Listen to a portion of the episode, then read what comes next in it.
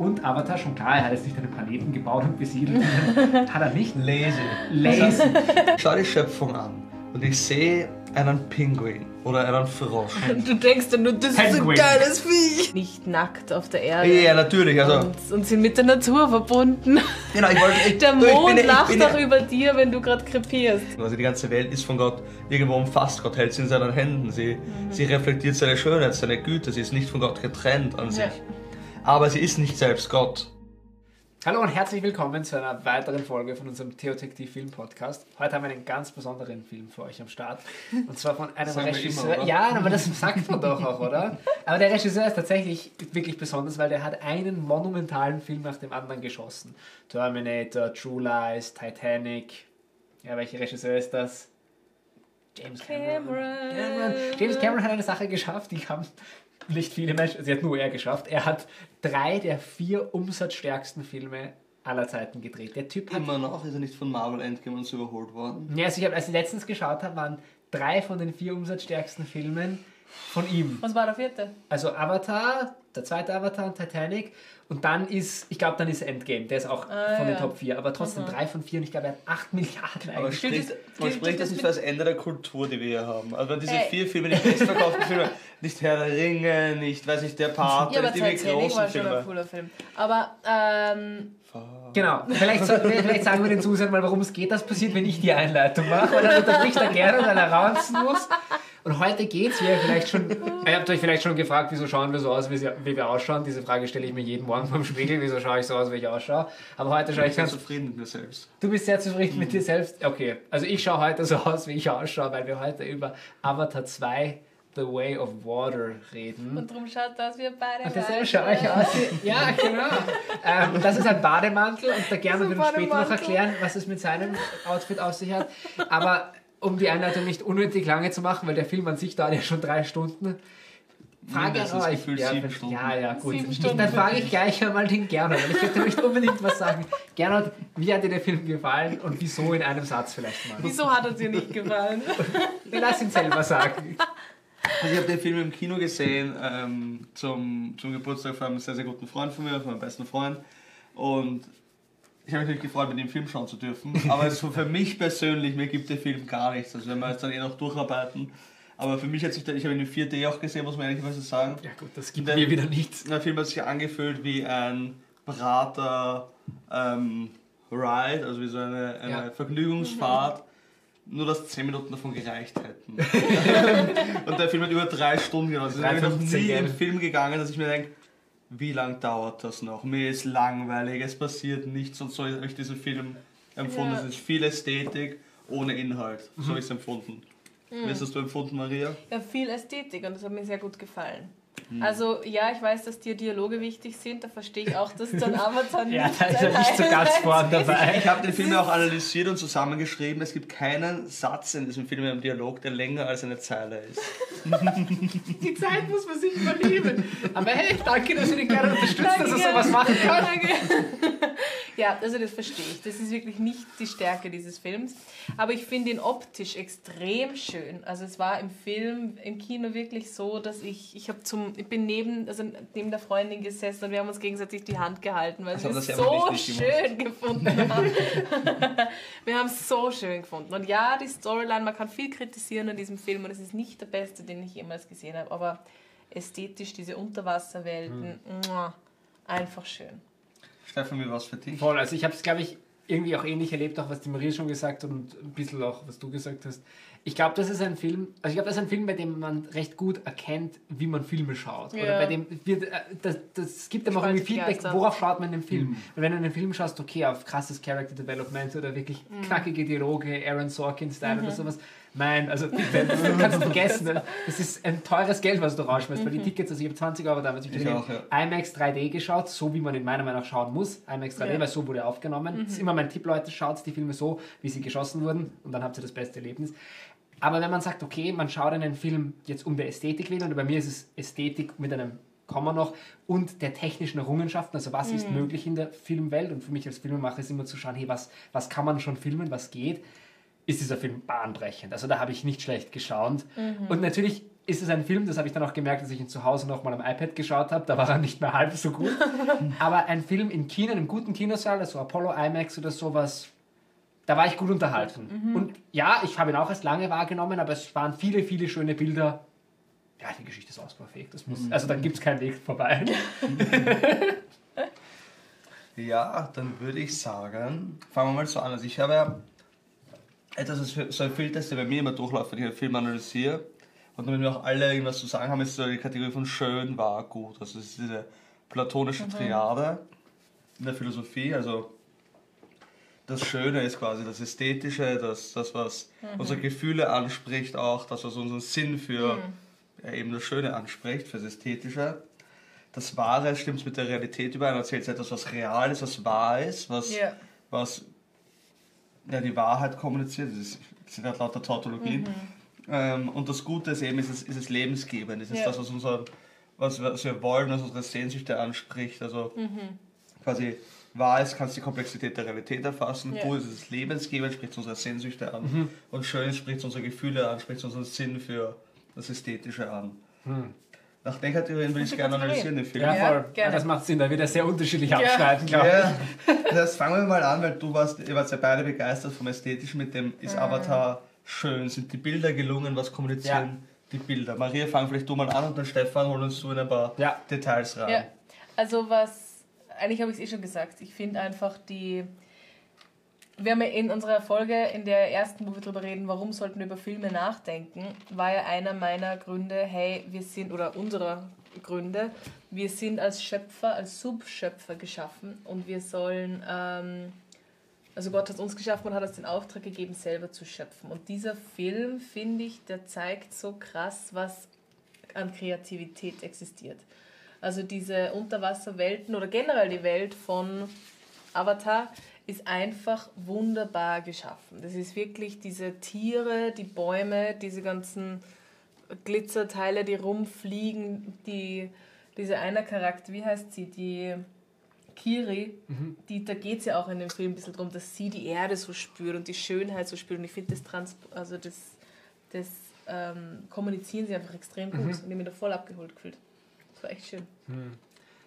Vielleicht kleine, kleine Anekdote. Ich habe was Lustiges erlebt. Ich war im Sommer beruflich unterwegs, bin von Florenz nach Wien geflogen und ich sitze da im Flugzeug. Neben mir so, hat, war so ein Typ mit Frau und kleinem Kind und hat irgendwie ein bisschen Hilfe gebraucht beim Einladen von seinem Koffer, weil der Flieger schon recht voll war. Und habe ihm mal geholfen, dann sind wir ins Gespräch gekommen. Er hat mich ihm gefragt, was ich in Florenz gemacht habe. Habe ich erzählt, ja, ich habe ein Festival gefilmt. Und dann habe ich ihn gefragt, was er gemacht hat. Er hat gesagt, ja, er hat unterrichtet auf der Uni. Ähm, auf der Kunstuni. Und dachte, ah, cool, ich kenne mich da jetzt nicht so aus. Also ich, normal Kunstuni denke ich, dass er Kunstgeschichte oder irgendwie sowas macht. Und habe ihn halt ein bisschen gefragt, ja, was, was er denn so, also was so sein Hintergrund ist, weil er hat auch ein bisschen Deutsch können, aber er hat einen ganz weirden Akzent, hat er mir erzählt, er lebt in Neuseeland.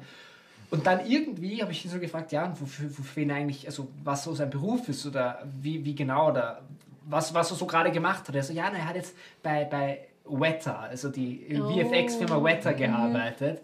Und ich so, ah cool, Weta Digital, das kennt man als Filmemacher. Und darf, darf ich fragen, was für ein Projekt das war? Ja, Avatar war jetzt ein großes Projekt. Und ich dachte, oh, was, Sie haben einen Avatar gehabt? Und ich so, ja, ich habe Unterwasserpflanzen gezeichnet. ja, zehn Jahre lang, so krass. Zehn Jahre lang Also, gibt, also wirklich gemalt. jahrelang, also nicht nur Pflanzen gemalt, aber die dann auch animiert Ja, und dann ja, überlegt, mhm. wie, wie funktioniert diese Welt. Das war eine, ganz, eine, ja, eine ganze Kohorte Mhm. an, an Zeichnern, die sich diese Welt, die, die dann auch ausgestaltet haben.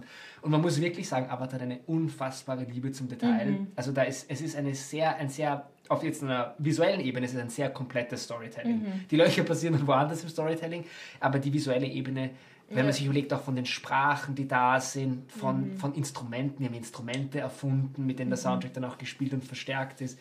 Das war schon sehr cool. Und was ich auch sagen muss, James Cameron ist halt, der ist halt schon ein Viech, was Filmemachen angeht, weil er sich immer die Herausforderung stellt, wie können wir, egal wie fantastisch das Projekt ist, so viel wie möglich in echt machen. Deshalb ist das der Regisseur, der bei True Lies Arnold Schwarzenegger wirklich aus einem Helikopter raushängen hat lassen, an der Hand von was Jamie Lee Curtis oder die war wahrscheinlich die glaube ich war Female Lead. Das hat er echt gedreht, über den Brücken in Florida Keys. Dann hat er Titanic, hat ein Boot nachgebaut und das wirklich versenkt. Das, das gab so ein Riesenschiff, was er hat crashen lassen. Und Avatar, schon klar, er hat jetzt nicht einen Planeten gebaut und besiedelt, hat er nicht. Lazy. Lazy. Aber er hat halt quasi diese ganze Welt in, in Computergrafiken gebaut, aber trotzdem jede Performance von den Menschen spielen lassen mit Motion Capture. Ja. Und dass das durch, der Durchbruch quasi war, weshalb Avatar 2 auch so lange gedauert hat, war, erst seit kurzer Zeit geht dieses Motion Capture auch unter Wasser. Das war früher technologisch nicht möglich. Und du siehst, deshalb sind diese Unterwasserszenen, also den Gernot haben sie nicht so abgeholt scheinbar, aber Maria und mich, deshalb haben wir das auch so wahrgenommen, wow, diese Szenen, und da habe ich ein paar Bilder vorbereitet, die werden dann für unsere Videozuseher auch noch eingeblendet werden, ein paar von diesen Szenen. Du hast das Gefühl, du kannst das angreifen Ja. und schmecken und spüren, so echt ist das, so viel echter als in anderen Filmen, wo es unter Wasser ist, weil sie halt es wirklich unter Wasser gedreht haben. All diese Schauspieler hatten Tauchertraining und so weiter. Im ersten Teil war das nicht halb so gut, weil da haben sie eine Technik gemacht, die heißt Dry for Wet, also ähm, du tust so, als wäre es unter Wasser, in echt ist es halt in trocken und machst halt mit Kabeln und Ja, ja. ziehst die Leute hoch und föhnst halt ihre Haare irgendwie und dann malst du alles blau an im Nachhinein. Aber nein, dieser Film wurde unter Wasser tatsächlich gedreht. Und diese Liebe zum Detail muss ich schon sehr schätzen, Mhm. weil gerade wenn es vermitteln soll, hey, die Welt ist schön und schützenswert, weil das ist ja, finde ich, so ein bisschen Ja, ein ja. Metanarrativ, zu Mhm. dem kommen wir auch noch. Wenn du dann die Welt sehr lazy baust und dann nicht Mühe gibst, naja, oder dann. Und wir glauben, dass unsere Welt ja noch von einem viel schöneren Designer Ja. gemacht wurde als Mhm. James Cameron, umso mehr ist unsere Welt dann schützenswert. Also das ist das, was bei mir angekommen ist. Aber jetzt lasse ich mal den Gernot zu schön Genau, was sagen, was weil der ist Kannst schon du ready. darauf einen positiven Gedanken finden? in Einen positiven? Gedanken, nein, tatsächlich nicht. Oh nein. Also ich finde selbst die Oh, Ästhetik, ist also, scheiße. ja, selbst die Ästhetik holt mich einfach nicht ab, muss ich ehrlicherweise sagen. Also die, Selbstästhetik. Ja, also ich finde ästhetisch den Film auch furchtbar. Bei mich ist das die, das ist die, das ist die Instagram-Filter-Version von Schönheit. Also quasi der Film möchte Natur kommunizieren und die Schönheit der Natur kommunizieren und tut das durch CGI, künstliche Effekte. Es sind keine realen Pflanzen. Naja, Also aber die, ist es die Pflanzen sind ja auch erfunden. ja, schon, aber für mich ist es einfach, wenn ich mir anschaue, einen, ein Universum, quasi diese Naturfilme, Naturdokus, die, Na- die reale Schönheit der Natur im Regenwald ist signifikant schöner als die künstliche Schönheit von dem. Also ich find- eigentlich ganz also, ich krass. find, also mich hat das um Aber ja, Ja, das also ist das, was der Stefan ja gesagt hat, dass wir glauben, dass der Künstler unsere Welt nochmal um einiges... Genau, und für mich ist das irgendwie Cool so eine, eine- also für mich zerstört er in Wahrheit seine eigene Botschaft mit der Ästhetik. Also die Ästhetik ist selbstdestruktiv. Weil was der Film für mich tut, und ich weiß, ich gebe zu beiden nicht recht, aber das macht mir jetzt aber nichts, ich, ich gebe mal noch. wenig. Aber es ist quasi. Bonhoeffer hat ihn, hat ihn gemeinsam leben. Wer den gesehen hat, hat ihn auch nicht mögen. ähm, nein, Bonhoeffer, der evangelische Theologe in den 30er, 40er Jahren, der dann ähm, als Märtyrer gestorben ist, schreibt ein gemeinsames Leben dadurch, dass du die Gemeinschaft idealisierst, zerstörst du die Gemeinschaft. Also wenn du eine ideale Gemeinschaft willst, zerstörst du die Gemeinschaft. Und ich finde, dasselbe macht dieser Film. Es ist eine hypermoderne Fantasie von Natur, die dadurch für mich die Natur zerstört. Weil du die Natur so idealisierst, wie die Natur nicht in Realität ist. Also die Realität, die Realität von Natur ist, Natur ist schön und gefährlich gleichzeitig. Sie ist sie ist messy, sie ist nicht perfekt ausgemessen, sie ist nicht perfekt abgestimmt, sie hat alle möglichen, sie hat ein, grundanarchisches Element, sie hat Leben in sich selbst. Die Natur in dem Film hat kein Leben. Sie hat diese Klarheit, diese klar abgestimmten, symmetrischen Strukturen eines Instagram-Filters, wo die Farben aufeinander abgestimmt sind und alles passt. Und das, das ist nicht die Natur, wie ich sie kenne. Also das ist quasi zu schön, in Es ist Anführungszeichen. zu schön, es ist, Ich nicht, es ist die Ästhetik von Instagram-Filter quasi, wo auch alles immer schöner ist als in der Realität. Und das für mich passt nicht, weil es für mich die Ah. Natur zerstört. Es ist quasi so ein, ein, ein quasi der Blick eines, eines Mhm. Mannes, der in einer Großstadt lebt, auf die Natur, wie sie sein sollte. Und Mhm. damit quasi ist es nicht die reale Natur. Es holt mich nicht rein und sagt, ah, ich möchte die Natur mehr lieben, sondern es sagt mir, ich möchte die Technik mehr lieben, die das kann. Und damit verfehlt für mich der Film das Ziel ästhetisch. Okay. Sehr interessant. Weil ich finde es spannend, weil gleichzeitig, also vollberechtigter Punkt auf jeden Fall. Und trotzdem finde ich halt dadurch, dass es quasi eine, es, es stimmt, dass diese Welt sehr perfekt ist und Ja. wenig von, also immer dort, wo quasi, wenn, wenn etwas unvollständig ist, dann ist es, weil die Menschen es zerstört haben oder weil die Menschen reinkommen und den Baum fällen oder hin oder her. Also immer dort, wo wir Zerbruch und Disbalance sehen, immer die Menschen. ist es nicht Ja. quasi aus einem natürlichen Prozess, den wir doch in unserer Welt sehen, dass manche Dysbalancen einfach da sind oder das eine Viech frisst das andere. Wobei im zweiten Teil sehen wir, dass ein großer Fisch kleine Fische frisst, aber das ist ungefähr schon alles. an. Ja, das stimmt. Aber ich habe trotzdem das Gefühl, was bei mir so diese intakte, heile Welt, von der ich weiß, so wird sie nicht sein, ist doch so ein bisschen vielleicht auch diese Himmelsehnsucht nach dem wiederhergestellten Planeten, wo die, die Balance da ist. Jetzt wirst du wahrscheinlich sagen, ja, aber Himmel ist auch nicht CGI. Ja, genau. Aber genau wir wissen noch nicht, wie er ausschaut, außer das mit den goldenen Straßen. Ja, aber für mich ist halt trotzdem irgendwie so, ich schaue die Schöpfung an und ich sehe einen Pinguin oder einen Frosch.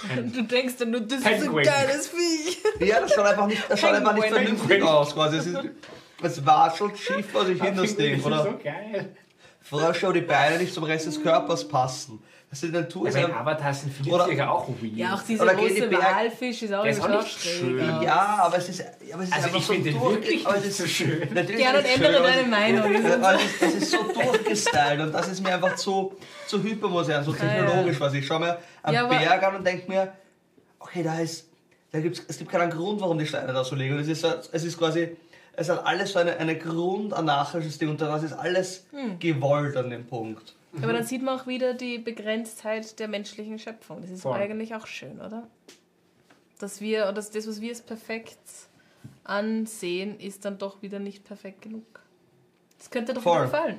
Ja, ja, voll, aber ich, für mich, also ich, ja, aber deswegen gefällt Ja. mir die Ästhetik. Also ich ja, ja, verstehe. wirft sie auf mich interessante Ideen auf, aber Mhm. wirklich abgeholt hat es mich nicht die Ästhetik vom Film, muss ich ehrlich Ist sagen. okay. Ist okay. Aber ja. Also ihr Es ist, ein wisst bisschen, zwar, das ist auch so ein Technologiekult. Also ich bin auch nicht so der, ihr wisst, ich bin mehr so der, ähm, Dialoge. der Dialoge, aber auch mit, Fan vom Mittelalter und solchen Sachen. Achso. Vom Luther und Die- so. Ja. ah, echt? Oder Thomas das? von Aquin oder wer auch immer, Augustinus. Aber genau diese Welt, oder an, an, Tolkien, Tolkien ist für mich Mittelalter. Ich schaue mir die, Ja. die, die letztes von... Ja, aber Tolkien ist Spät Mittelalter. alles in seinem, alles in seinem Denken von Tolkien ist, ist ähm, angelsächsische. Mythologie des 9. Jahrhunderts. Auch okay. Ja. Und das ist für mich, also Tolkien ist für mich so der beste Geschichtenerzähler. Das habe ich dich Ja. auf meine Seite bekommen, siehst Ja, du? So, man- Jetzt stimme ich ihm bei allem zu. und wenn du, wenn du anschaust den Shot von, von Jackson auf die, das ist für mich einer der schönsten Naturshots.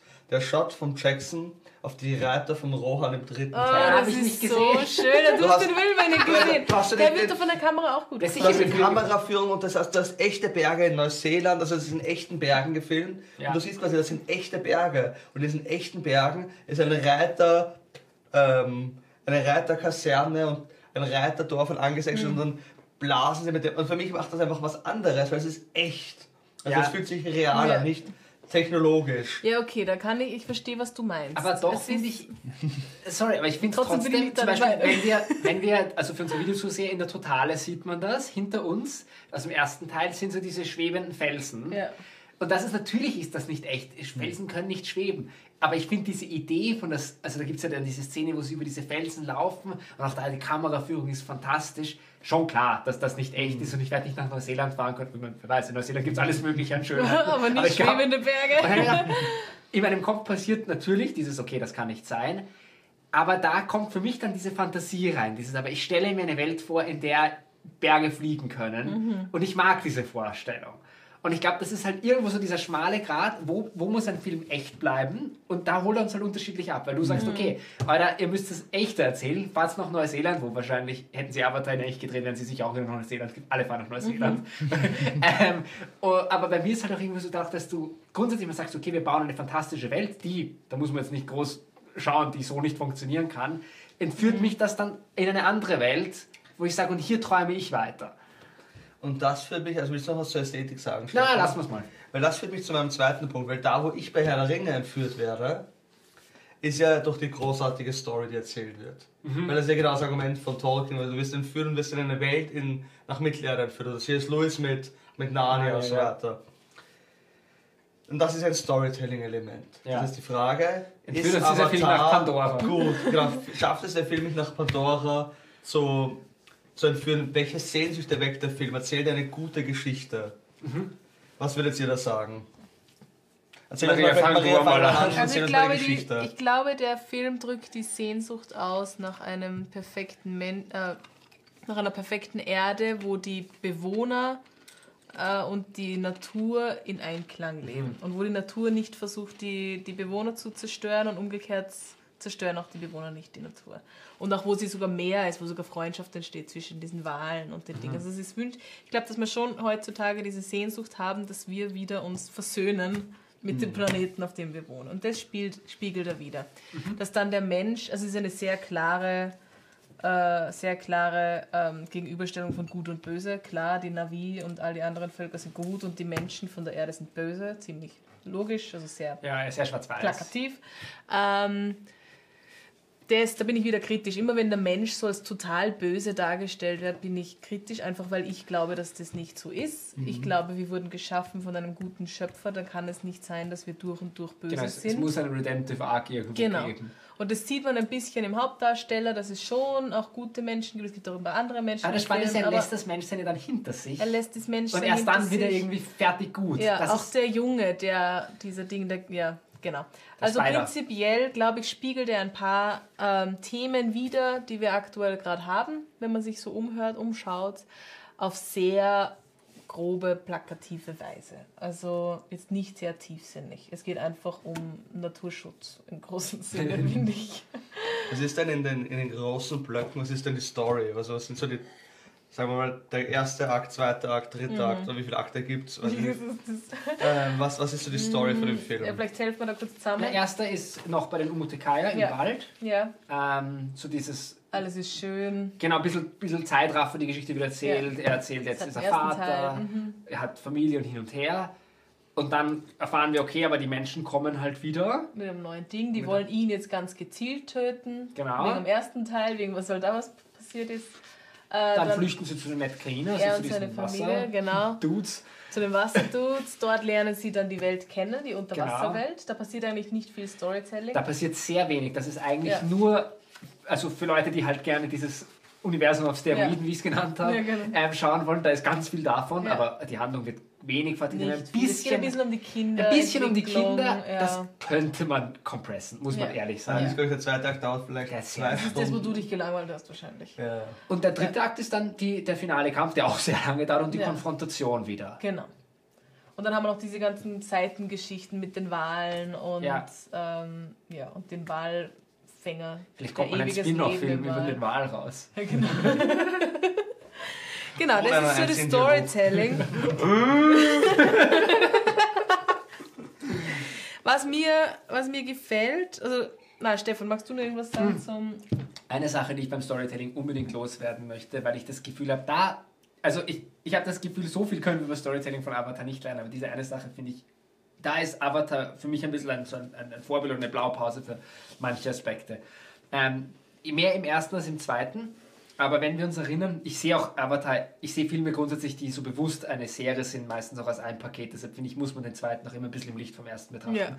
Und ein ganz entscheidender Moment im ersten ist ja Jake Sully, ist ja Teil dieses Avatar-Programms mit der Intention, dass er die Navi ausspioniert oder dass er sie kennenlernt, schon sich ein bisschen anfreundet, aber eigentlich all die Informationen an die Menschen füttert, damit die die Navi dann überzeugen können, den Heimatbaum zu verlassen, dass sie den fällen können und darunter das Unabtanium oder wie das heißt, ähm, bergen können. So, Das ist schon mal für mich lazy Storytelling. Das Ding, was ich brauche, ist Unobtainium, also unobtainable. Also, hm, unglaublich kreativ. das ist mir noch gar nicht aufgekommen. aber nicht schlecht. Ja, Wie aber- könnte man das nicht erreichbaren Stoff nennen? Unobtainable. Anyways, also diesen unerreichbaren Stoff. Und dann schicken sie ihn da eben als Avatar hin. Und was dann Cooles passiert, ähm, er, er, die, die lernen ihn halt kennen oder er lernt die halt kennen und dann führt die Neytiri, die dann später seine Frau wird, führt ihn quasi in, der, in die Welt der Avataren ein. Und das sind erstens ein paar der schönsten Bilder im ersten Film, also wie sie über diese Bäume hüpfen, und Ja, die Äste und wie du diesen Wald zum Leben erwachen siehst, auch dann in der Nacht.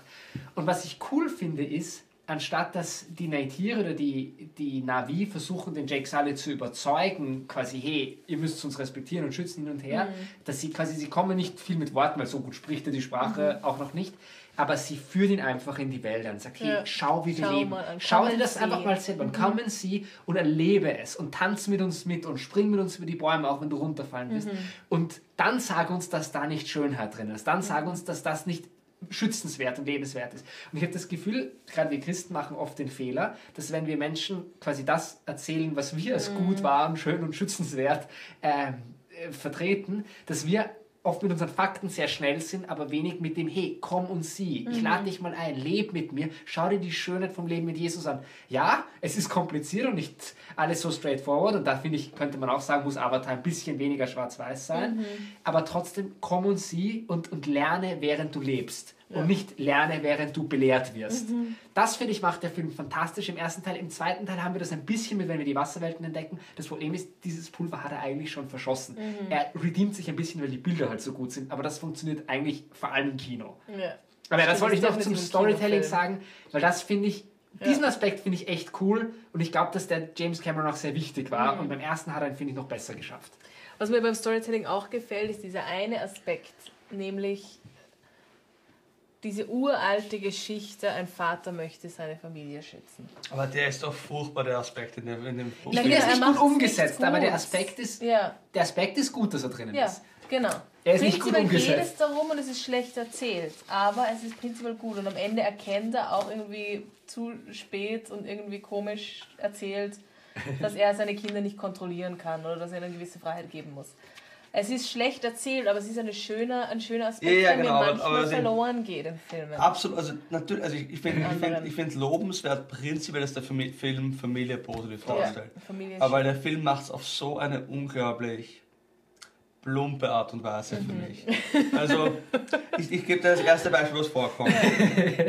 Also, sie, sie müssen es ihr, ihr, ihre Heimat verlassen, Minute 44. Also, es ist noch nichts passiert, aber es, endlich kommen sie raus, müssen die Heimat verlassen. Ähm, und er sagt, ist so grumpy. und eins weiß ich, wohin wir auch gehen, diese Familie ist eine Festung. Punkt. Blende zur nächsten Szene. Okay, das ist ein Expository-Satz. Dann fliegen sie dorthin, ich weiß nicht, wie sie- weiß nicht, wie sie hinkommen, sie, sie bewegen sich dorthin, sie fliegen, oder? Sie fliegen, ja, ja. Ja, genau, sie fliegen dorthin und dann hast du wieder Voice-Over, also kein Dialog, kein Kontext. Ein Vater beschützt, das verleiht ihm Bedeutung. Ein Leben endet, ein anderes beginnt. Nächste Szene. So großartig. Ohne Also diesen, diesen Dialog kann ich in Fast and the Furious besser haben. Da geht es auch um Familie. Ja, genau, es ist auch. Boah, Familie ist wichtig. Aber es gibt quasi die, die Komplexität der Familie kommt nicht davor, oder? Ja. Ja, sie Manche- versuchen Aber ein ich bisschen finde, ich finde, dass es Potenzial hat. Ich finde, die ja. Rolle Das Potenzial, also die, ich gebe da mal recht, das ist eine erzählenswerte Story prinzipiell, aber sie erzählen sie so plump und so on the Ja. nose, also dass ich jetzt Familienvater wäre, okay, wenn das so einfach ist, ich muss mich einfach dafür entscheiden, meine Familie zu beschützen, that's it, Familie ist Ja, aber es ist doch so einfach, oder gerne? Warum tust du es nicht einfach? Ja, es ist Aber natürlich, findest, aber findest du nicht, dass die Charaktere grundsätzlich in der Familie eigentlich vorbereitet sind um eine sehr spannende Geschichte? Weil, also, abgesehen davon, wie es erzählt Kiri wird, und die du hast quasi die eine Tochter, die so ein bisschen weird ist, aber eigentlich, zum Beispiel könnte man sagen, sie ist hochbegabt in gewisser Weise oder Mhm. einen besonderen, vielleicht kann man sagen, sie ist vielleicht ein bisschen autistisch oder sowas. Jetzt, wenn wir versuchen, das in so Oder eine prophetische eher. Propheten, wie auch immer, wir versuchen das jetzt quasi Ja, in ja. unsere Welt zu Aha. legen, aber sie hat Inselbegabungen, aber in manche Sachen träumt sie halt irgendwie. Mhm. Dann hast du den einen Sohn, der quasi seine älteste Kindrolle sehr ernst nimmt, aber ein bisschen unter dem Joch Und seines stirbt. Vaters. Und ja, im Endeffekt auch, aber das kommt halt erst später dann. Dann hast du den zweiten, der im Schatten vom ersten steht, sich wie ein Außenseiter fühlt, sich immer glaubt, er muss sich behaupten, Identitätskonflikt. Blödsinn Mhm. Und das kleine Kind, das hat, finde ich, jetzt nicht so viel Charakter-Zeugs, aber das, finde ich, erzeugt in den anderen immer dieses Verantwortungsdenken. Ja. Ich finde grundsätzlich, die Blöcke sind da für ein gutes Familiendrama. aber jetzt seien wir nicht böse. Aber das ist im Grunde genommen sind das die Baublöcke von einer himmlischen Familie in den 90er Jahren. Ja, von mir das macht ja nichts. Also jetzt, ich gebe euch einen Dialog aus dem. Also es ist so, also in der himmlischen Ich habe himmlische. Familie geliebt. Jetzt siehst du es anders. Siehst du es mit türkisen Augen. Also von, und das ist genau so, ja, vielleicht hat dieser Film Potenzial, aber quasi auf die tiefen Ebene, auf die er geht, er ist weniger tief gegangen noch als eine himmlische Familie und das ist schon nicht sonderlich tief. Ähm, also, also, also da, da, ist, da ist nicht, da ist, also nochmal ein, ein, ein, ähnlicher, ein ähnlicher Unterhaltung nach zwei Stunden sechs, also wenn wir sehen, wie weit sich der Film entwickelt, zwei Stunden sechs sagt Sully, saving their lives is all that matters, saving the family wieder random Voice-Over-Satz ohne irgendwas. Also, Wahnsinn! Also, also, es entwickelt, also er lernt ja auch nichts dazu in dem Film. Es ist einfach immer noch, es ist wichtig, meine Familie zu schützen. Es ist wichtig, also das zieht sich für drei Stunden. Das Oder, ist halt drei Stunden lang wichtig. oder folgender Satz, folgender Dialog zu, zum Thema Familie. Also ich glaube, die Baublöcke sind schon nett, aber es ist am Ende des Tages Ungenügend. ungenügend. Also ich gebe euch noch zwei Beispiele. 2 Stunden 7. Also sagt der ältere zu dem kleineren Bruder, genau, Netayam zu Lo Lojak. Ähm, du hast dafür keinen Fall ab, kleiner Bruder. Der andere sagt, ich muss Payata Khan von diesen Pingen wa- warnen, ich muss diesen Wal retten. Nein, du bleibst mit deinem blauen Arsch schön hier. Er ist verstoßen, außer mir will ihn niemand warten, warnen. Bro, warum musst du ihm alles so kompliziert machen? Nein, du meinst, ich bin ein perfekter Sohn wie du, der perfekte kleine Soldat. Na, das bin ich nicht. Ich bin nicht wie du. Er ist mein Bruder. Ich denke mir so, das kann ich in jeder 90er Jahre Teen-Comedy quasi ausgereifter haben. Quasi, das Ja, ist das so- ist mit dem blauen Arsch. Das würde Comedy nicht Das würde mich überraschen, in den 90ern zu hören. Oder Conclusio am Ende des Films. Also Wir sind gesagt, am Anfang haben wir die Conclusio, äh, Familie ist alles, was wichtig ist. In der Mitte, ganz am Ende, 2 Stunden 56, wenn sie alle dann gerettet sind. Außer dem ältesten Sohn. Aus dem ältesten Sohn, die Salis halten zusammen. Das war unsere größte Schwäche und unsere größte Stärke. Danke, große Mutter. Wieder Voice-Over ohne Kontext, ohne Dialog, ohne Ziel. Also, Jetzt wäre der Film ohne Voice besser. also es ist für mich einfach, es fehlt. Okay, gerne, ich verstehe, was du meinst. Du machst deinen Punkt sehr gut. Also für mich, fehlt- was im Film einfach fehlt ist, also was- okay, ich, ich, ich gebe dir recht, es hat die Baublöcke für, die, für eine gute Story. Ja. Sagen wir, es hat die richtigen Elemente Für für eine eine gute positive Story. Familiengeschichte. Genau, für dich voll wäre. Aber was einen guten Film ausmacht, also du hast ja quasi John Truby sagt das, John Truby sagt, du hast quasi ein- eine Sehnsucht, die in dem Film sichtbar wird und sagen wir, die Sehnsucht teilen wir. Wir teilen uns die Sehnsucht nach einer heilen Welt und einer guten Familie. Aber was, diesen was, eine, was das spannend macht, damit es nicht ein gerader, langweiliger Film wird, der nur von seinen Bildern lebt, ist, dass du einen Zielkonflikt hast. Nicht ein Hindernis, ein Zielkonflikt. Also, dass sie sagt, ich möchte das, aber ich möchte auch das. Aber ich kann nur eins erreichen. und ich kann nur eins sagen, das macht Ja. den Film spannend. Und das hat der Film nie. Ja. Also der Film hat keinen Zielkonflikt. Es ist quasi immer nur diese eine gerade Linie. Und damit ist der Film für mich absolut so. Äh, Also wer, wer, Ja. eine gerade Linie ist nicht einmal zweidimensional, die ist eindimensional eigentlich. Also Ich habe das Gefühl, was das Problem halt auch ist, um wieder auf den Zielkonflikt einzugehen, weil zum Beispiel der Film machte doch etwas, also ich war fast ein bisschen überrascht, dass der Netayam stirbt. Mhm. Weil das wirkt so, so, wow, James Cameron, das ist ja richtig gewagt. naja, aber er hat auch ein Ding Vielleicht umgebracht, aufersteht den er Jack er ja, natürlich, aber ich finde Titanic Storytelling viel besser. Ja, das stimmt. Ähm, weiß nicht, okay, das mag ich auch nicht.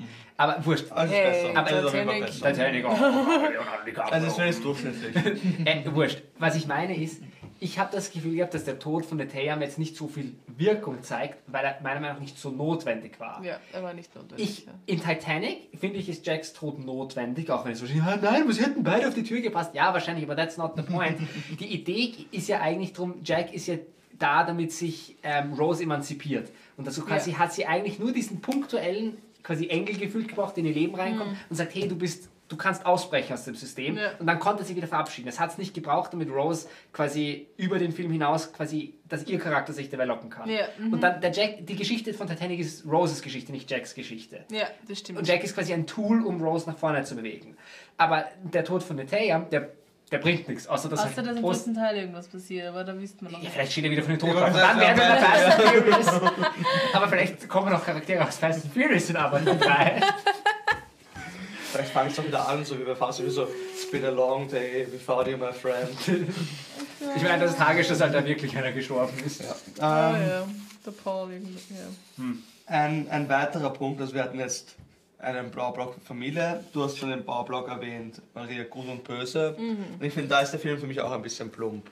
Weil ich finde, ich habe gar nicht so ein klares Gut und Böse in einem Film. Aber was mir in dem Film fehlt, jetzt sagt mir, was ihr denkt. Der Film greift in Wahrheit ein Narrativ auf aus dem 18. und 19. Jahrhundert. Also das ist ein Narrativ vom edlen Wilden. Im- Was ist das für ein Narrativ? das Narrativ kommt quasi daher, du lebst in, in Europa, wo Technologie ist, also für 18. Jahrhundert Technologie, du hast Städte und so weiter und es fahren diese Entdecker nach Afrika oder nach Nordamerika oder nach Asien und sagen, ah, das sind diese edlen Wilden, die sind noch unver... Also es geht ein bisschen auf Rousseau zurück. Also Rousseau hat die Idee vom edlen Wilden eigentlich als erster. Er sagt, was den Menschen verdirbt, der Mensch kommt rein und gut und edel auf die Welt und die Kultur, die sozialen Einflüsse verderben uns. Und was der Film uns projiziert, ist quasi eine Welt, ein Planeten, der nicht von menschlicher Kultur verdorben ist. Also sie sind ja quasi, obwohl der Film hochgradig technologisch ist, ist der Film ja hochgradig, will er etwas Primitives darstellen. Also Ja. es will mit der Natur ja auch versucht etwas Natürliches darzustellen, versucht etwas Primitives mit der Technologie darzustellen. Sagen, diese edlen Wilden, unverfälscht, die haben all diese, die tanzen alle, wie, wie man sich irgendwie als rassistischer 19. Jahrhundert Europäer vorstellen würde, Ja. wie, wie genau wie, wie primitive Wilde tanzen würden und die haben alle ihre Naturreligionen. Und das macht der Film ja genauso. Also es ist ein alter Narrativ und dann kommt dieses Böse von außen, das ja die, das zerstört. Das ja, Zu einem gewissen Grad erkennen wir diesen Narrativ als Christen ja auch. Also, also dass ja auch als Christ diesen Narrativ von schöne, heile Welt und das Böse kommt von außen. Mit dem Unterschied, dass im Christentum das Böse sich auch in uns ansiedelt. Und das ist dort ja nie. Das heißt, für mich ist es ein, ein, ein, eigentlich ein, ein, Narrativ, der in den 70ern ist der Edle auch nochmal aufgetaucht, so in der Hippie-Bewegung. Und der Film tut Überraschend. ja, was so in den, ich sehe, ich habe so Hochenergie gerade beide. Ähm, aber der Film hat etwas, was quasi etwas aus dem 18., 19. Jahrhundert, ein 70er Jahre Narrativ, der aufgreift, was er ja auch da machen darf. Aber der, glaube ich, vollkommen überkommen ist. Es gibt den edlen Wilden nicht. Also Ja. die, diese edlen Wilden haben genauso Zivilisationen und Kulturen gehabt. Das war ein, eigentlich ein rassistischer Blick von Europa auf die Eigentlich Afrikaner, auf die herablassend Nord- Ja, ja, genau. Oh. Und der Film macht das halt und er darf es machen, weil es ist auf einem anderen Planeten, da dürfen wir noch Rassisten sein gegenüber Aliens, aber im Grunde genommen macht der Film dasselbe Element. Ja. Ich, habe- ich finde es spannend, was du auch gesagt hast zu dem Guten und dem Bösen. Ich habe jetzt darüber nachgedacht, wo hast du quasi inneres Böses, aber du hast grundsätzlich immer nur eigentlich, wie soll ich sagen, Widerstand kommt immer nur gegen anders, äh, Ja. etwas, was anders ist. Also Ja. im ersten Teil hast du Widerstand von den äh, Umutikayern gegen den Jake Sully, als er noch ein Avatar ist. Also am Anfang finden ihn einige so, ja, nein, der mag, also der ist nicht wie wir und so Ja. weiter. Und im zweiten Teil ist dann Widerstand von den Metkainer und den Umutekaya, also da, weil sie unterschiedlich halt sind. Und natürlich immer Mensch und Navi. Aber das ist, okay, innerhalb der Brüder, aber das ist jetzt nicht so ein Konflikt im Sinne von, der ist böse, sondern es ist einfach halt ein Brüderkonflikt. Aber das quasi, was den Film, glaube ich, spannender, besser machen würde, ist, wenn es quasi einen ein, also wenn im nächsten Teil, also ich hoffe wirklich, dass James Cameron, und der Film ist eh schon fertig gedreht, aber ich hoffe, was er, dass er nicht, was er nicht gemacht hat, Also ist, zuhörst, James James, Cameron. genau, Wir haben ja bitte Tipps unsere Tipps. dich. Nee, also James Cameron, ehrlich gesagt, falls du zuhörst, das erste, hey, lad mich mal ein nach Neuseeland, ich möchte mit dir tauchen gehen, fände ich krass. Und jetzt musst du nicht mehr zuhören, weil jetzt kritisieren wir dich. Na, aber was ich eigentlich sehr gut fände, ist, wenn jetzt im nächsten Teil nicht wieder, also der Mensch kommt bitte nicht ein drittes Mal. Oder es kommt nicht wieder ein drittes Mal die Bedrohung von außen, sondern nehmt das, was wir jetzt aufgebaut haben, mit allen Stärken und Aber Schwächen. dafür haben sie das Setup schon gemacht. Genau, das ist das Problem. Deshalb fürchte ich, also ich bin mir ziemlich sicher, dass es wieder so Wieder weitergeht. Mensch gegen Navi. Genau, und es wäre halt cool, wenn es irgendwie in ein Zerwürfnis innerhalb. Ja. Weil ich finde, das würde viel besser die Komplexität Ja. von Gut und Böse beschreiben. Weil Gut und Böse, also als Christen glauben wir auch, dass, es, also das Gut und Böse ja klar sind quasi. Aber Ja. also wenn du es vergleichst Ja. mit, ich komme wieder zurück zu einem Film, der etwas Ähnliches kommunizieren will, aber viel, viel, viel, viel besser, Pocahontas? nämlich Herr der Ringe. auch Pocahontas macht es besser, aber anderes Thema. Tut mir leid. Bei der Herr der Ringe hast du absolutes Böse mit Sauron ähm, und du hast absolutes Gutes mit. Ähm, du hast absolutes Gutes quasi, das, das ist klar. Aber alle Charaktere darinnen, na, selbst Gandalf ist innerhalb dieser, dieser, dieser Bandbreite eingeordnet. Das heißt, du hast keine Linie quasi, die zwischen den Menschen unterscheidet. Ja. Das heißt, du hast zum Beispiel einen Boromir oder einen Frodo, wo nie sicher ist, geh nicht auf die andere Seite rüber. Mhm. Oder du hast einen Sauron, der tatsächlich, äh, Saruman, der tatsächlich auf die andere Ja. Seite rüber geht. Außer Sam. Sam wissen wir. Er kann nicht mitreden, der Stefan. Ist ja wurscht, Oder- ist halt alleine. Die oder Leute so- können in den Kommentaren mitreden. Ich werde dich immer dissen, solange das noch Thema ist. Ich glaube, wenn ich ihn gesehen habe, ich würde es nicht sagen, aber weil es lustig ist. Und du hast selbst einen, einen ähm, Theoden, der von der bösen Seite auf die gute Seite geht. Das heißt, Ja. du hast- quasi immer, ja, gut und böse sind klar und das glauben wir Christen, wir sind ja keine Relativisten. Naja, aber- hast, der, der Mensch in sich ist, Mensch. ist desorientiert. Und der Film hat das so klar. Du bist gut, wenn du auf der blauen Seite bist und du bist böse, wenn du auf der menschlichen Seite Mhm. bist.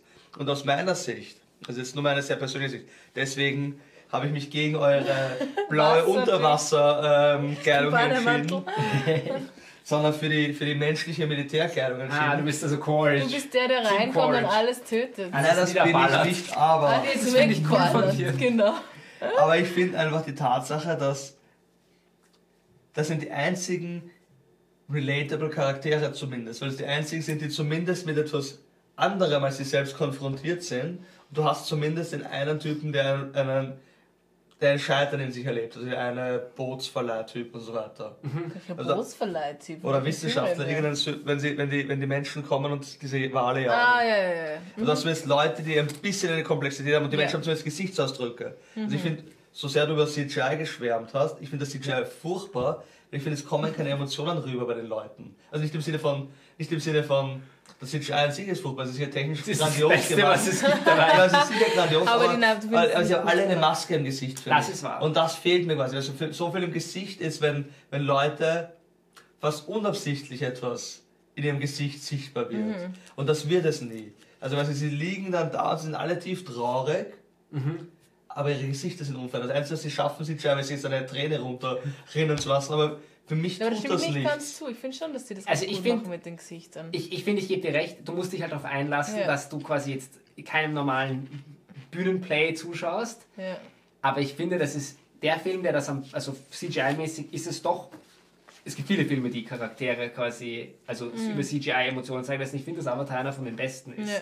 Schon klar, das Nothing beats the real thing. Aber ich finde nicht, dass es so schlecht ist. Ja. Vielleicht ist das Acting drunter nicht so stark, weil theoretisch kannst du das Gesicht mit tausenden Punkten nachmodellieren. Also die. Ja. Vielleicht haben die Schauspieler, was man dazu sagen muss, das ist natürlich eine große Herausforderung, wenn du einen Film so in Virtual Production drehst.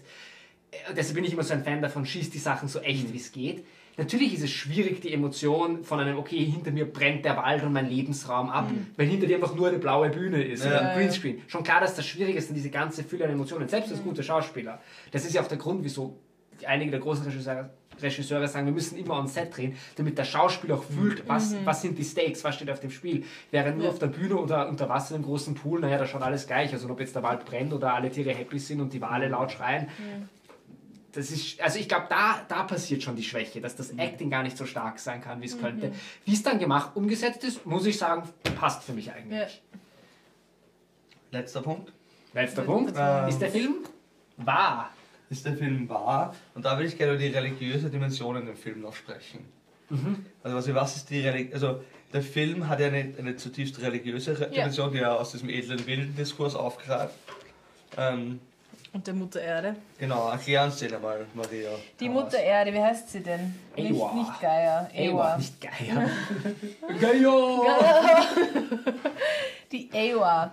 Die große Mutter nennen sie es, oder? Ähm, boah, was soll ich da erzählen? Es ist einfach. Ähm, Was für ein es Framework ist es? Mutter, hm? Was für ein Framework, wenn wir uns jetzt heutige Religionsarten anschauen, oder an was erinnert es dich? Ja, an Mutter Erde. Ja. An diese Personifizierung des Planeten. Pantheismus. Aber schon auch quasi. pantheistisch, Ja, gell? pantheistisch, Also irgendwo ja, sie genau. ist in allem und Ja, sie ist in allem drin und Gott ist in allem, Gott ist in jedem Baum und, Mhm. und ich kann mich damit verbinden, wenn ich den Baum nur lang genug umarme. genau, oder mein Haar. Oder mein Haar mit meinem Ohr so dranhängen. Genau. Das ist so ein bisschen das. Also finde ich prinzipiell bin ich da nicht hundertprozentig dagegen, weil ich finde es schon schön, sich in Erinnerung zu rufen, dass die Schöpfung heilig ist. Mhm. Dass die Schöpfung an sich Gott ist, da habe ich jetzt, da stimme ich jetzt nicht überein. Aber die Bedeutung der Natur nochmal rauszuholen, ist, ist schön, ist gut. Mhm. Aber ja. Voll. Es ist auch nicht, genau, es ist nicht Gott. Ich werde jetzt nie behaupten, dass die Natur wichtiger ist als, als der Mensch, weil, Mhm. Ja, wir sind, Ja, voll. Lass uns ein paar Bäume erhalten und dabei Menschen töten oder wie auch Genau. immer. Also das, ja, voll. Ich finde ich find den Gedanken eigentlich sehr gut. Das fasst sich auch zusammen, wie ich ein bisschen diese Spannung sehe. Halt, ich glaube, manchmal fehlt auch uns Christen so dieses Verständnis davon, dass Gott es sehr ernst mit seiner Schöpfung meint. Mhm. Und dass ich glaube, dass in, ich glaube, es kommt ein bisschen darauf an, was für ein Gemeindehintergrund ist. Ich habe das Gefühl, es gibt in Österreich Kirchen, die haben ganz viel auf Umweltschutz, aber kein Fokus mehr auf Evangelium. Ja. Das ist vielleicht auch ein Problem. ähm, und trotzdem habe ich das Gefühl, dass es uns Christen manchmal gut tun würde, ein bisschen ganzheitlicher zu denken Ja. über, wie, wie leben wir. Und wir müssen als Christen auch einen besseren Narrativ zum Umweltschutz haben als jetzt die Umweltschützer. Ja. Weil wenn wir glauben, hey, diese, dieser Planet ist nicht einfach nur irgendwie ziellos und äh, purposefrei entstanden oder entwickelt sich in gar nichts, wäre trotzdem nett, ihn für unsere Kinder oder wie auch Ja. immer zu schützen, aber eigentlich ist es doch ziemlich wurscht, wenn wir sagen, okay, Gott hat das gemacht und uns anvertraut und uns als Verwalter das in die Hände gegeben, dann müssen wir Ja. das schon ernst nehmen. Und wie du sagst, dann ist etwas Heiliges, etwas Kostbares Ja. in der Schöpfung nicht der Schöpfer selbst und wir dürfen ja auch darauf vertrauen, eines Tages gibt es noch was viel Schöneres und etwas Reines und über das werden wir auch Verwalter sein. Auch krass eigentlich. Ja, was mir Also was mich immer ein bisschen stört, ist generell, wenn Menschen sagen, sie sind so, sie brauchen, sie sind so naturverbunden. Ich rede jetzt nicht vom Wandern und von draußen mal übernachten und sowas und natürlich über die Natur Bescheid wissen. Ja, super toll. Aber so dieses, ich möchte mit der Natur verbunden sein und früher war alles besser, wo wir weniger in Städten gelebt haben. So, ja, früher bist du halt auch gestorben am Schnee, weil es arschkalt war. Oder an der Grippe. An der Wobei, Grippe. Und ich, ich bin jetzt beim kritisieren gelesen vom Film. Also ich würde schon sagen, also als Tolkien-Fan, das, ist der ganze- das ist der ganze Punkt von, von Herr der Ringe, ist ja zu sagen, das, was mit der Industrialisierung kommt und mit den großen Städten, das hat es wird etwas Orkisches quasi. Also wenn du an, an Saruman Stadt denkst oder an, an Mordor, das ist zutiefst das ist nicht der Welt. ganze Punkt von Herr der Ringe. Nein, aber es ist ein Punkt der Herr der Ringe. Also diese, das ist schon diese, Na, die- diese nein, die Romantik für die wird Schönheit der Natur und früher waren Dinge, also in Herr der Ringe schon ganz stark diese Idee. Ja, aber sie leben trotzdem in Städten oder in, in Hobbithöhlen In und Dörfern, nicht ja. in Dörfern und nicht, in, nicht nackt auf der Erde. ja, natürlich. Also, und, und sind mit der Natur verbunden. genau, ich wollte, ich, Der du, ich Mond bin, ich lacht bin, doch über dir, wenn du gerade krepierst. Naja, naja, naja. Warte Bester kurz. Insta-Post. Maria. Und lachen doch über dir, wenn du gerade krepierst. ähm, sonst sind wir beide die anti-apathischen. Ich bin voll für Natur, aber ja, sorry, bitte redet weiter. Ich glaube, ich glaube, ich glaube, bis jetzt habe ich, bis, bis zu deinen letzten Statements, habe ich mit dir agreed gehabt, Maria, und mit dem Stefan. Also ich finde, der Film ist eben zutiefst pantheistisch, deswegen ist der Film so flach. Weil Pantheismus hat keine Komplexität. Mhm. Ja. Also Pantheismus dadurch, dass die Natur per se Gott, Gott göttlich ist. ist. Genau. Muss sie gut sein. Und quasi alles, was irgendwie in, in, in sie eingreift, muss irgendwie böse sein. Das ist so ein, deswegen hat sie diese, diese Ökoromantik, dieser Ja. Ding. Genau, das meine ich mit Ökoromantik. Das Ökoromantik ist, ist da, ein ich sehr muss mit, mit dem Mond wieder verbunden sein. Ja, nein, Aber, Mond. und das, und das gibt es schon im christlichen Diskurs, die, und das ist, glaube ich, also deswegen, ich liebe halt mittelalterliche Theologie, auch angelsächsische Theologie, also so wie sie eben bei Tolkien und so weiter vorkommt oder bei C.S. Lewis. Und da hast du halt, bei- weil du hast, was du halt, der Grund warum James Cameron, der hat, vertritt ja so eine pantheistische Ideologie, ähm, so eine Naturschutz-Ökoromantik-Ideologie. Der Grund, warum er die hat, Bestes Hangman-Wort. Naturschutz, Ökoromantik. Ideologie. Krass. Geiler Das Hashtag. wäre super. ähm, Wiederhole diesen Satz. Also James. Cameron hat besagte Ideologie. ja. Und wir leben in einer komplett durchindustrialisierten, kapitalistisch-materialistischen Welt, wo die Natur zerstört wird, wo die Natur Ja. Eine Ressource ist, Vom bösen Menschen. von menschlichen Systemen. Ich Ja. will jetzt nicht, ich will den Menschen eben nicht als rein böse oder rein gut bezeichnen, Ja. als Christ. Und ich glaube eben, und wo du dann echt so Firmen hast, die jetzt sagen, ja, aber wenn die, wenn die Nordpolkappen schmelzt, dann hat das ja auch Potenzial, weil da finden wir vielleicht Ölfelder, die wir davor noch nicht entdeckt haben. Und wenn so, dieses Ding, so funktioniert das nicht. Und im Christentum hast du halt Folge, du zwei, hast so beides zusammenführen, dass du nicht, du hast nicht so einen Schwarz-Weiß-Denken im Pantheismus, du hast nicht so einen Schwarz-Weiß-Materialismus wie im, im unserer modernen Welt, sondern du hast es im Christentum, dass du sagen kannst, hat mal, wir sind Verwalter dieser Welt und diese Welt ist eine Welt, die Gott reflektiert, die, die ähm, Paulus spricht davon, in ihm haben wir unser Leben und unser Sein in Gott. Und also die ganze Welt ist von Gott irgendwo umfasst. Gott hält sie in seinen Händen. Sie, sie reflektiert seine Schönheit, seine Güte. Sie ist nicht von Gott getrennt an sich. Ja. Aber sie ist nicht selbst Gott. Das heißt, interessanterweise King Charles III., der, der König von England, zum Beispiel ein Buch geschrieben, wo er darüber redet, wo er aufgreift mittelalterliche Philosophie. Deswegen ist mir sehr sympathisch, der King Charles III. Ähm, und Ist das der aktuelle? der aktuelle. Ah, ja. ähm, und, er, und er redet zum Beispiel mit Pflanzen in seinem Garten, beim Gärten. In einem Buch, wo er quasi philosophisch versucht zu argumentieren, warum das wichtig ist. Weil er quasi sagt, naja, aber als Christen glauben wir, oder er ist kein, ich weiß nicht, ob er Christ ist, aber...